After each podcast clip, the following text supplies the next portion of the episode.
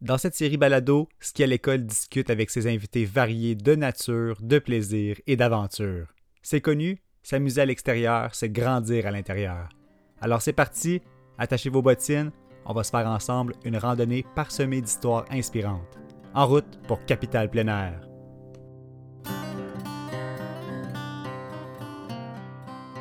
Bienvenue à ce tout premier épisode. Mon nom est Benoît Hudon de Ski à l'école. Je suis très emballé aujourd'hui de vous faire entendre la conversation que j'ai eue avec Maxime Pedneau-Jobin, politicien, père de famille et natif de Buckingham, en Outaouais. On le connaît surtout pour avoir été maire de la ville de Gatineau pendant deux mandats, mais on va découvrir un Maxime Pedneau-Jobin, raconteur et passionné de plein air, lui qui a rêvé toute sa vie d'être un explorateur. Il n'hésite pas à dire qu'il aime ça quand ses trips de camping sont le plus sauvages possible, ce que j'ai trouvé assez surprenant. Mis à part les anecdotes cocasses qu'il va nous partager, on va aussi aborder l'importance d'explorer à l'extérieur, qu'est-ce que ça a comme bienfait dans une vie, comment incorporer le plein air dans un horaire chargé, comment initier ses enfants au danger, contrôlé évidemment. Et pourquoi pas un peu de politique, je lui ai demandé pourquoi le plein air urbain est-il stratégique pour Gatineau, est-ce que ça fait maintenant partie de l'identité de la ville? On va voir tout ça ensemble. Et pour finir, des détails sur son après-carrière politique, lui qui veut disparaître dans le bois pour quelques mois. Donc la discussion commence maintenant. Merci d'être à l'écoute de Capital Plein Air. Je voulais savoir en premier lieu comment vous sentez d'avoir un entretien qui est axé euh, vers l'exploration et les plaisirs du plein air? Ben moi, je suis content, puis c'est pour ça que j'ai accepté là, sans, sans, hésiter, parce que le, le plein air, c'est une source de, de, en fait, de bonheur, là, de, de, plaisir pour, pour tout le monde, pour les familles. Moi, comme politicien, c'est une des, en fait, c'est un des outils que j'ai pour euh, me changer les idées là, quand les vacances arrivent, puis que ce soit pendant l'hiver, pendant l'été. Euh, pour moi, c'est vraiment quelque chose de précieux comme, comme façon de, de, de de garder l'équilibre dans ma vie professionnelle puis personnelle. C'est pour ça que j'étais content d'accepter l'entrevue. Excellent. Ben, c'est ça, d'après ma petite enquête, à part tous les chapeaux là, que vous portez qu'on vient d'énumérer, euh, vous semblez être aussi conscient des bienfaits de passer du temps à l'extérieur. Euh, je crois même que vous êtes explorateur à vos heures. Euh, je dis ça parce que c'est pas tout le monde qui va décrocher de son travail demandant euh, pour aller passer un mois sur une, rivière dans le bois quelque part.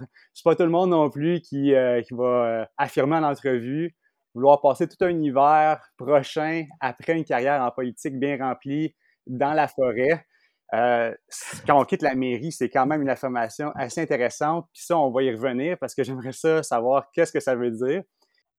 J'aimerais savoir, Monsieur Pedneau-Jobin, est-ce que vous vous considérez comme un explorateur? Non, ben c'est-à-dire dans, je me considère comme, euh, j'ai rêvé à ça toute ma vie.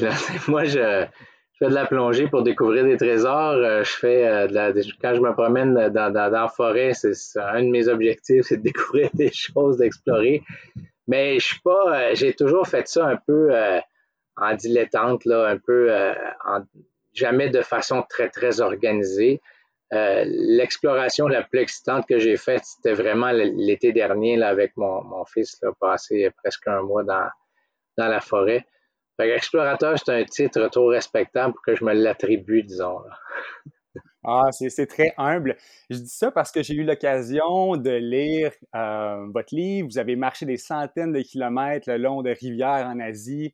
Comme vous l'avez mentionné à l'instant, ça, c'est une belle aventure que vous avez faite avec votre fils, mais vous avez quand même pagayer et virevolter dans des rivières en Outaouais.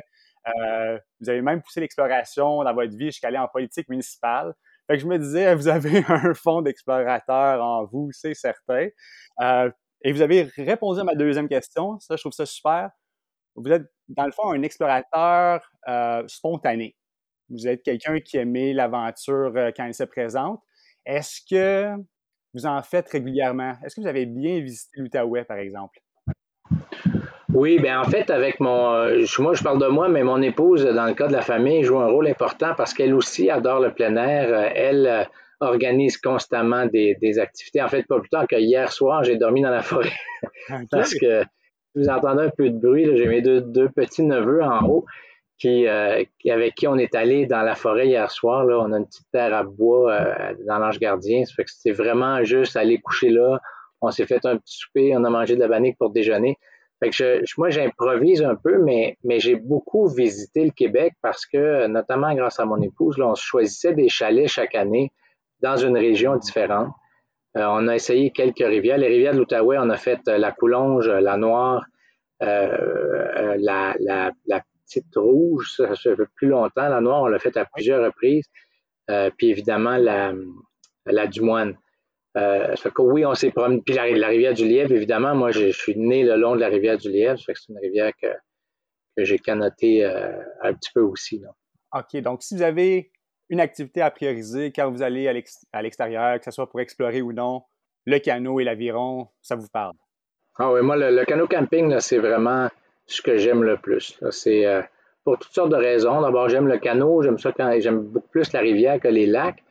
Euh, mais mais c'est le canot lui-même, puis c'est couché dans la forêt. Ça, j'aime, vraiment ça. J'aime ça quand c'est le plus sauvage possible, le moins aménagé possible. Euh, c'est pour ça que, que faire de la rivière, c'est, c'est fun aussi, là, parce qu'on peut coucher sur des espèces de petites plages, des endroits qui sont pas aménagés, mais faciles d'accès. Ça, moi, j'adore ça. Mais comment ça, ça commence dans une vie à se dire je veux aller là où c'est le plus sauvage possible? Ben, ça commence, ça commence avec un papa, en fait, parce que tout, part de lui. Là, quand on était tout petit, on allait euh, dans le parc La Vérandrie, euh, lui, mon frère euh, et moi, une semaine au moins tous les étés. Mais mon père, c'était pas le plus grand organisateur au monde. Là. Je me rappelle d'un été où il y avait, il avait jamais, il avait pas apporté d'eau. Ça fait qu'on a bu de la root beer puis de la, de l'orangeade de croche pendant une semaine. On était drogués au sucre, ça n'avait pas de bon sens. Euh, mais lui, c'était pas quelqu'un qui respectait toujours les règles. Ça fait qu'à un moment donné, il, euh, je me rappelle d'un été où il a décidé de. Évidemment, il faut louer un endroit, il faut réserver un endroit, mais on est allé coucher sur une île complètement illégalement. Puis là, j'encourage personne à faire ça parce que c'est pas bon pour la nature si tout le monde à faire ça. Mais ça m'avait aussi fait rêver parce qu'on faisait quelque chose qui était un peu pas correct dans, sur une île extraordinaire ça, euh, ça m'avait. En fait, tous ces, ces étés-là dans le parc La Viandrie, je pense que tout, tout a démarré là. C'est ça qui m'a fait rêver. Euh, ça, puis les récits des grands euh, coureurs des bois québécois, là, comme d'Iberville, Radisson, vraiment la vérandrie. Ça, ça, moi, ça a peuplé mon, mon, enfance aussi. Et ça veut dire que vous êtes une personne de spontanée, mais qui avait probablement appris de ce manque d'organisation paternelle pour vous mettre un outil supplémentaire dans votre coffre. Oui, c'est ça. Moi, je me prépare un peu plus que lui le faisait. Euh, je ne suis pas certain que mon garçon serait vraiment d'accord parce que quand on est allé pendant 23 euh, jours ensemble, quand il a on a frappé toutes sortes d'obstacles qu'on n'avait pas prévus, puis quand il a constaté que les cartes que j'utilisais dataient de 1974, là, il m'a engueulé en disant Papa, euh, tu aurais dû te préparer un peu mieux, notamment parce qu'il y avait un portage qui était visible sur la carte, mais qui n'existait plus dans la réalité et ça depuis des années. Vraiment, on a été obligé de le faire nous-mêmes à travers la forêt. Ça, il m'a pas trouvé tellement bon organisateur. ah ben, j'ai pas de misère à le croire là-dessus, mais au moins de génération en génération dans votre famille, c'est certain que là, la trempe va s'élever. Exactement. Excellent. Ben, d'ailleurs, il devrait parce que moi, j'ai jamais été moniteur, puis lui, au moment où on se parle, il est moniteur dans un camp de vacances. C'est probablement qu'il va améliorer beaucoup. Euh, la prochaine génération va s'améliorer beaucoup. Ah ben, c'est bien. J'ai euh, un bloc famille que je voulais qu'on aborde. Je pense qu'on va y aller tout de suite parce que là, on parle euh, de votre garçon.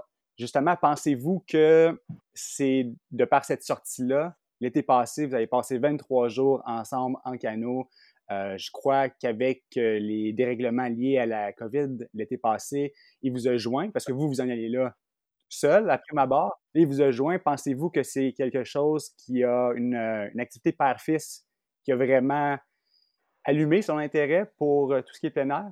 Ah, son intérêt était déjà là. Comme, je vous disais, puis moi j'ai deux grandes filles aussi, là, lui c'est le plus jeune.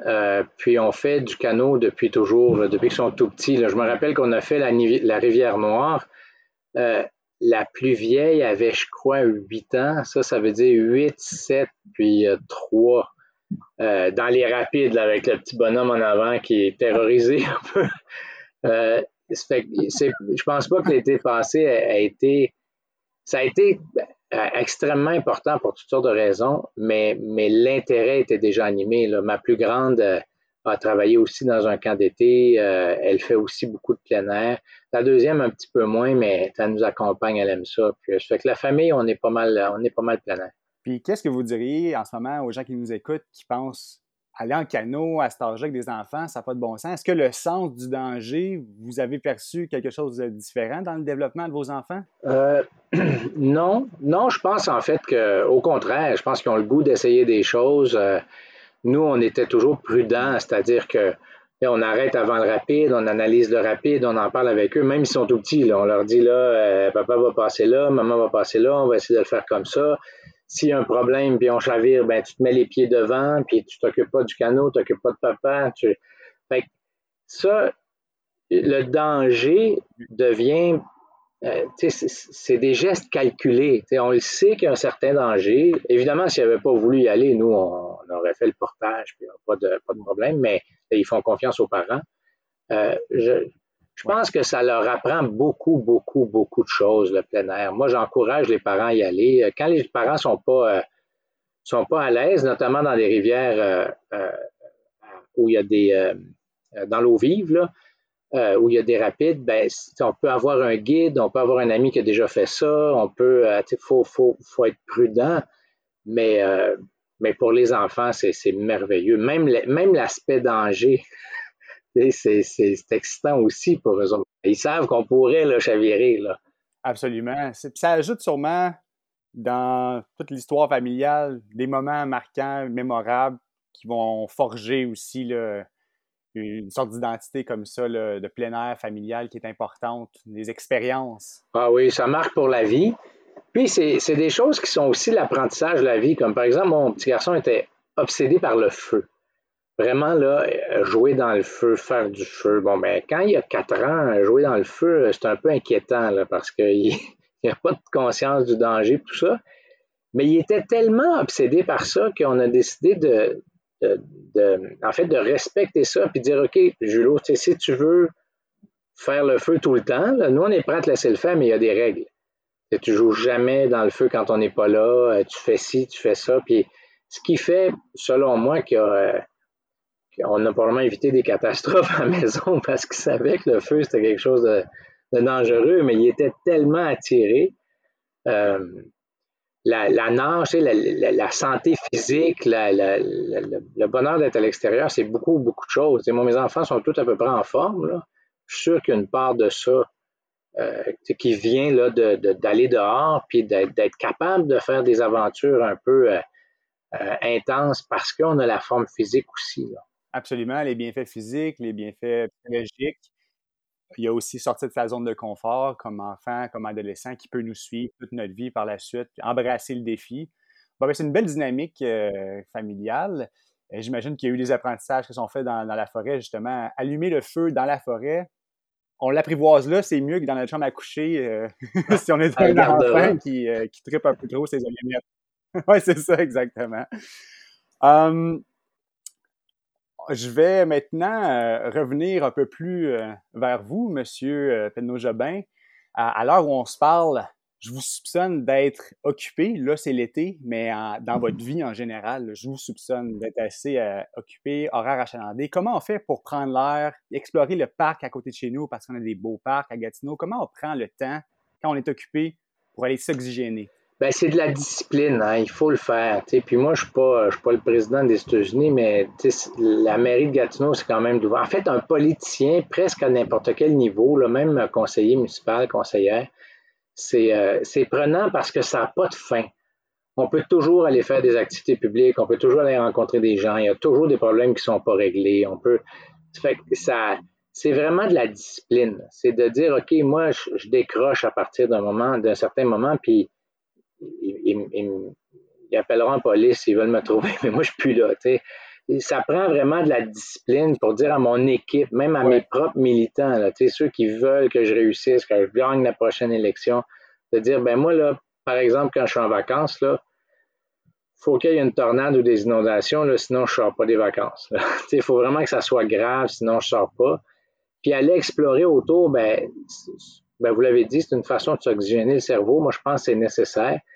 des fois, les gens vont faire des commentaires désobligeants sur un politicien qui est parti en vacances longtemps. Là, ben, c'est dans l'intérêt des gens de Gatineau que le maire prenne des vacances de temps en temps parce qu'on prend des, meilleures décisions, on est moins énervé, on, est capable de, d'encaisser des coups, puis, mais en même temps de, continuer à réfléchir. si on est si on est en équilibre soi-même personnellement, il y a un gain pour le, citoyen. C'est, pas vrai que moi, il y a des fois là, où je savais qu'il était temps que je m'en aille puis que j'aille marcher dans la forêt puis parce que j'allais, faire des, erreurs. Euh, fait que ça, ça, il faut le dire, mais c'est avant tout de la discipline personnelle. Il faut qu'on trouve ce moment-là pour se dire c'est important pour moi, ça va être important pour mes proches, puis après ça, ça va être important pour, dans votre cas, la communauté entière ou ça peut être notre organisation au travail. Il faut avoir ce réflexe-là. Il faut avoir ce réflexe-là. Ce qui aide beaucoup, euh, c'est la famille, parce qu'à un moment donné, les enfants ont le goût de voir papa, ils n'ont pas le goût de voir papa sur son téléphone. Euh, ils veulent pas papa qui, qui, qui, joue avec eux cinq minutes, va faire une entrevue, va faire ça, ça, revient un autre cinq minutes, repart. La famille aide beaucoup. La conjointe, dans mon cas, c'est euh, euh, mon épouse aide beaucoup aussi, tu sais, en disant ben pas question. Là, à un moment donné, il y a une vie de famille, puis il faut que tu fasses tes choix. puis nous, on a parlé là, longtemps à l'avance. Puis, puis mon épouse a vécu ça dans sa famille. Là, il, y a, il y a des politiciens. Euh, fait, par exemple, elle me disait, elle, dit, elle disait, dis-moi jamais que tu peux pas être au souper. C'est que tu veux pas être au souper. Tu fais le choix de pas être au souper. Au souper. Ça fait qu'assume-toi complètement. puis, euh, puis vis avec. Euh, puis ça, je trouve ça correct de l'approcher comme ça parce que, que je le disais tantôt, je suis pas le président des États-Unis. Si lui est capable d'aller s'entraîner le matin puis de voir ses enfants le soir, ben n'importe quel politicien capable. Ben c'est ça. Mais comme personne passionnée, c'est facile de s'investir, euh, de tomber dans un certain brouillard, puis même de se rendre compte qu'on néglige euh, juste du temps en forêt ou avec sa famille. j'imagine qu'avec euh, votre conjoint, avec certains remparts dans votre vie, vous avez trouvé sorte d'oasis en forêt, un équilibre.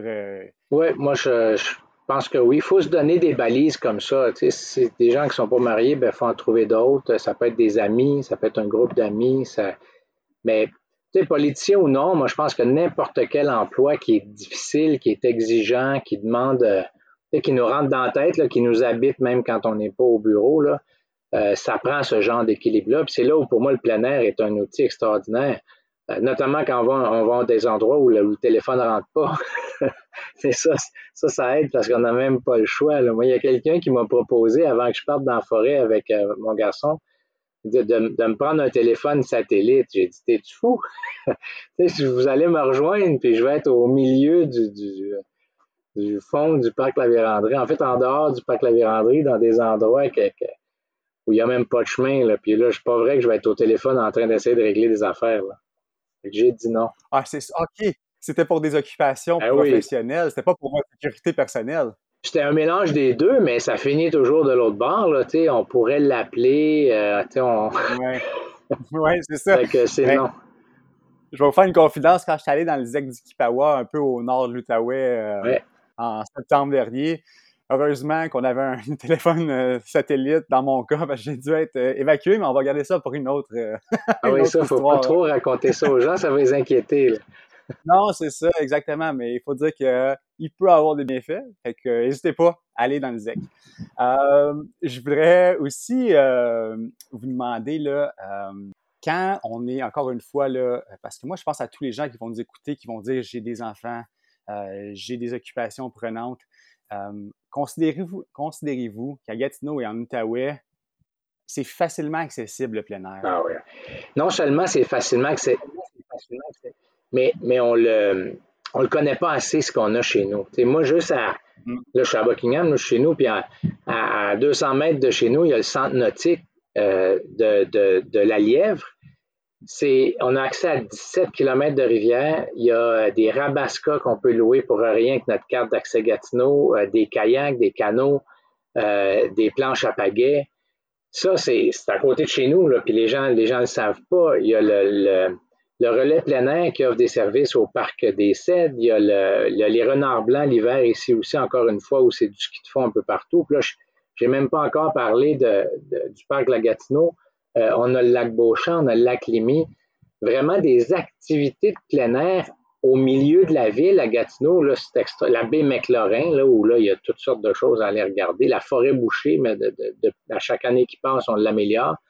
Euh, vraiment, là, c'est à Gatineau, là, c'est facilement accessible, pas cher.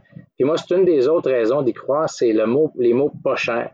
C'est qu'on a en plein milieu de la ville des atouts là, que les gens qui n'ont pas d'argent, puis qui, qui, sont plus démunis, qui ont qui n'ont pas le temps, les parents, les enfants peuvent y aller tout seuls, puis ça coûte rien, puis c'est accessible. Puis faut vraiment qu'on en profite. On est, on est chanceux, Gatineau, parce qu'on c'est assez rare les villes où tu peux faire du vélo d'été, du vélo d'hiver, du ski de fond, de la raquette. il y a des sites de glisse, il y a des anneaux de glace, il y a euh, de la voile. Vraiment, là, on est très, très chanceux. C'est diversifié. L'offre est diversifiée et c'est également assez accessible. Là, vous venez d'en témoigner. Pensez-vous que c'est la dynamique populaire face au plein air à Gatineau qui est, qui est en ébullition?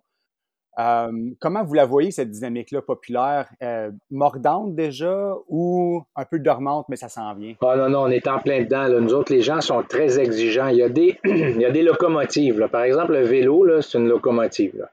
Euh, les gens de vélo ont des, attentes. Euh, ils veulent qu'on s'améliore. On a été nommé la meilleure ville vélo au Canada par une organisation américaine il y a quelques semaines. Euh, Ottawa était neuvième, ça fait que dans les dix premiers, la région, c'est solide. Euh, les, gens en demandent. En ski de fond, les gens en demandent. Euh, il y a des domaines où c'est en, en, croissance, mais on a fait, nous, notre premier plan d'action municipal en plein air urbain. On avait à peu près 3 millions à dépenser sur, sur trois ans. Euh, on aurait pu faire ça x5 si on s'était fié aux demandes de la population.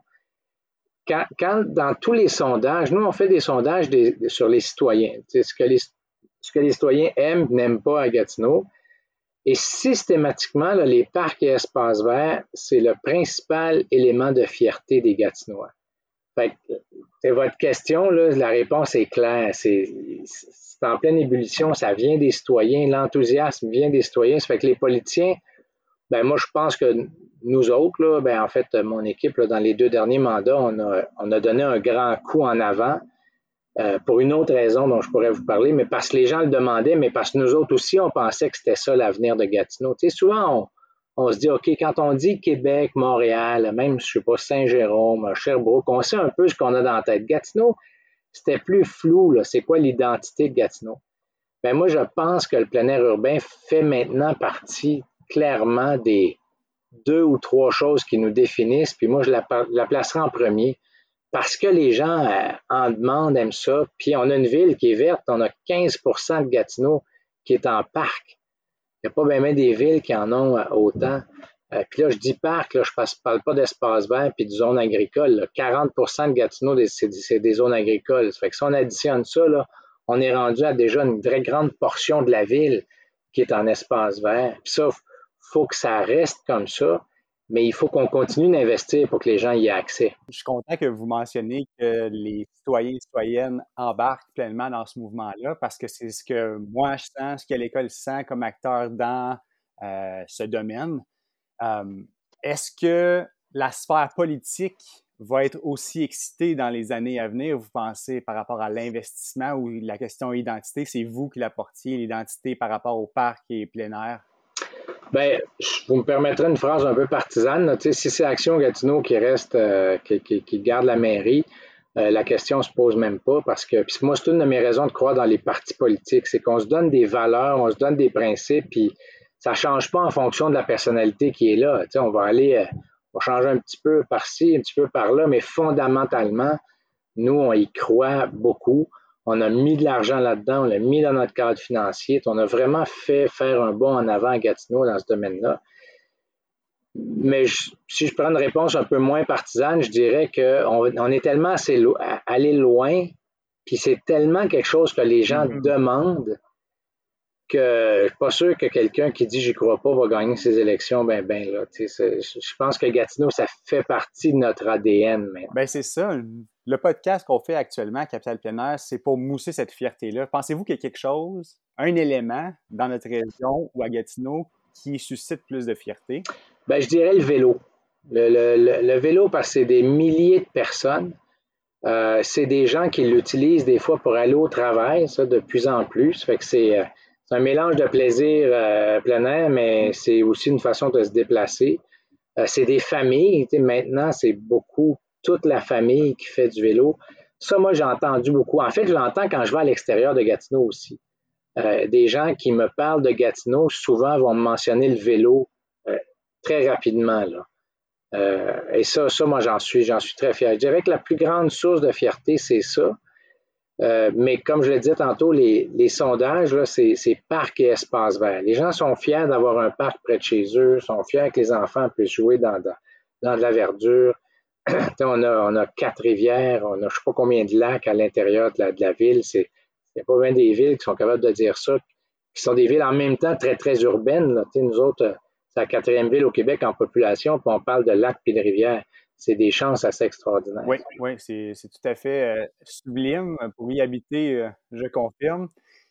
Une dernière chose par rapport à ça, euh, pendant qu'on est dans notre élan un peu politique, dans votre livre, vous êtes affirmatif, Gatineau deviendra la capitale du plein air urbain. Quand on parle de capitale du plein air urbain, d'après vous, M. Penneau-Jabin, c'est sur une base nationale, provinciale? Comment vous voyez ce concept-là? Bien, en fait, je, il y a l'association, j'oublie le nom exact, mais l'Association canadienne du plein air urbain, je pense que c'est ça le nom exact, euh, ont voulu, en pleine pandémie, en fait, juste avant la pandémie, avaient prévu faire leur, euh, leur premier congrès pan-canadien à Gatineau. Puis j'aurais demandé pourquoi vous vouliez faire ça. Bien, chez nous, c'est quoi qui a, porté, euh, qui vous a fait nous choisir? Et il disait, ben, c'est votre réputation. Fait qu'on est déjà dans la grande ligue. Euh, au Québec, moi, je pense qu'il y a peu de gens qui se comparent à nous. Puis on est déjà, on joue déjà dans un niveau qui dépasse euh, les frontières du Québec. Puis ça, moi, je suis vraiment content. Euh, c'est sûr qu'il y, a des, il y a des villes qui ont des atouts extraordinaires un peu partout. Mais nous, là, c'est tellement diversifié que moi, je pense qu'il ne faut pas viser en bas de, du Canada. Là. puis, puis même dépasser ça, parce que quand les gens viennent au Québec, d'ailleurs, en Europe, par exemple, ben, c'est les grands espaces, c'est le plein air, c'est fait que se positionner par rapport même au tourisme mondial, euh, moi je pense que Gatineau a des choses à offrir. fait puis je pense pas que ça soit de l'ambition exagérée. Je pense vraiment qu'on est assez diversifié que, par exemple, le tourisme d'affaires. Quand on vient par affaires à Gatineau, Ottawa, dans, la région, notamment pour, pour la présence du fédéral, ben tourisme d'affaires, là, ça veut dire qu'ils peuvent faire leur congrès ici parce que tout ce monde-là a le goût d'aller euh, faire d'autres choses en dehors des réunions. Là. Ben ici, c'est proche, proche, proche. Là. Euh, tu es, à quelques minutes d'une activité sportive euh, facile de n'importe où à Gatineau. Fait que je pense qu'on peut viser assez haut comme capitale du, du plein air. Fierté et avantages, il y en a plein avec le plein air à Gatineau. Monsieur Penneau-Jobin... En fait, je pourrais vous... Oui. Est-ce, que je peux vous donner un autre avantage? Ah oui, on va y aller, oui. quand on a, quand on essaie d'attirer des très grandes entreprises de haute technologie, euh, eux, ce qu'ils regardent, tout le monde veut les attirer, tout le monde leur donne des subventions.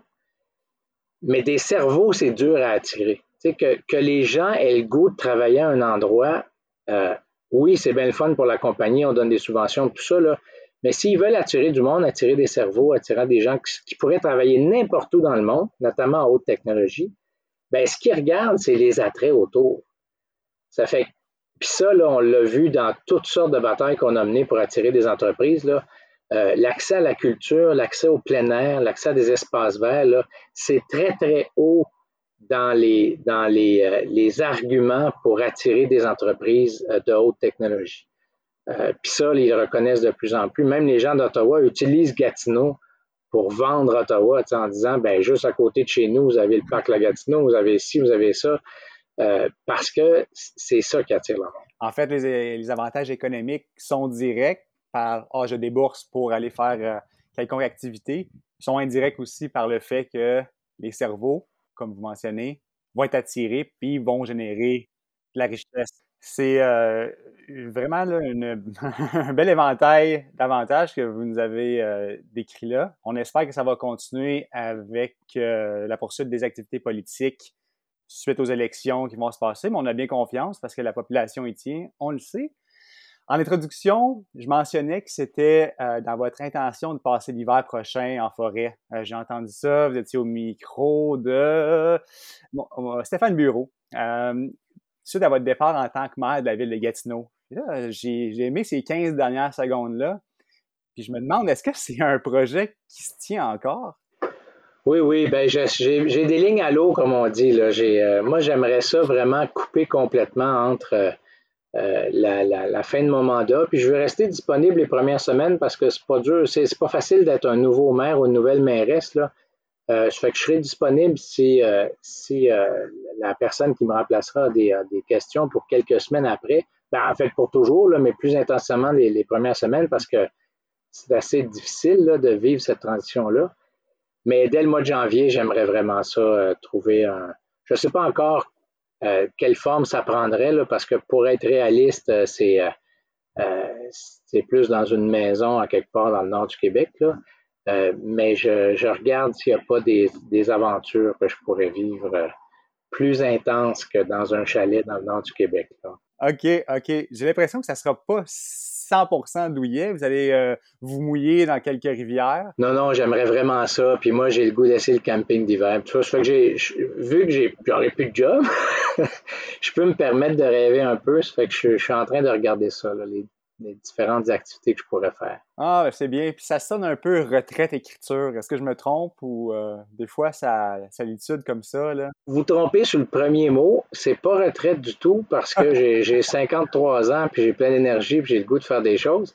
Euh, mais pas sur le deuxième parce que écriture, j'ai des projets d'écriture. Puis justement, si c'était un peu plus douillet, ça, pourrait se transformer en, espèce de séance d'écriture euh, éloignée dans, dans dans, le nord du Québec. Euh, si c'est moins douillet, c'est plus dur d'amener un ordinateur. oui, euh, mais c'est vrai que l'écriture, ça serait une. Euh, puis il n'y a, pas de meilleur endroit que, que dans la nature pour, pour se concentrer sur quelque chose comme l'écriture. Absolument, ça a l'air d'être une source d'inspiration assez profonde pour vous.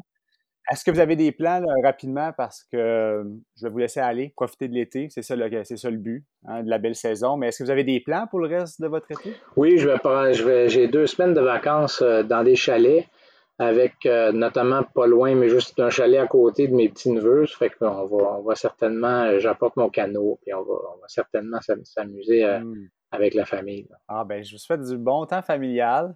je suis certain que vous allez pouvoir aller explorer avec euh, ces petits-là, avec votre famille, parce que on l'a vu, même si vous avez euh, vous avez affirmé que vous n'étiez pas explorateur. Moi, je crois que vous l'êtes toujours euh, un petit peu au fond de vous. Du moins, vous êtes inspiré par, les grands qui l'ont été dans les siècles précédents. Fait je vous souhaite du plein air en masse, Monsieur Penneau-Jobin, à vous et votre famille. puis mon nom est Benoît de Ski à l'école. Je dis un grand merci à tous ceux et celles qui nous ont écoutés aujourd'hui. C'est un rendez-vous au prochain épisode. Merci beaucoup. Voilà, c'est déjà tout. J'espère que vous avez apprécié cet entretien.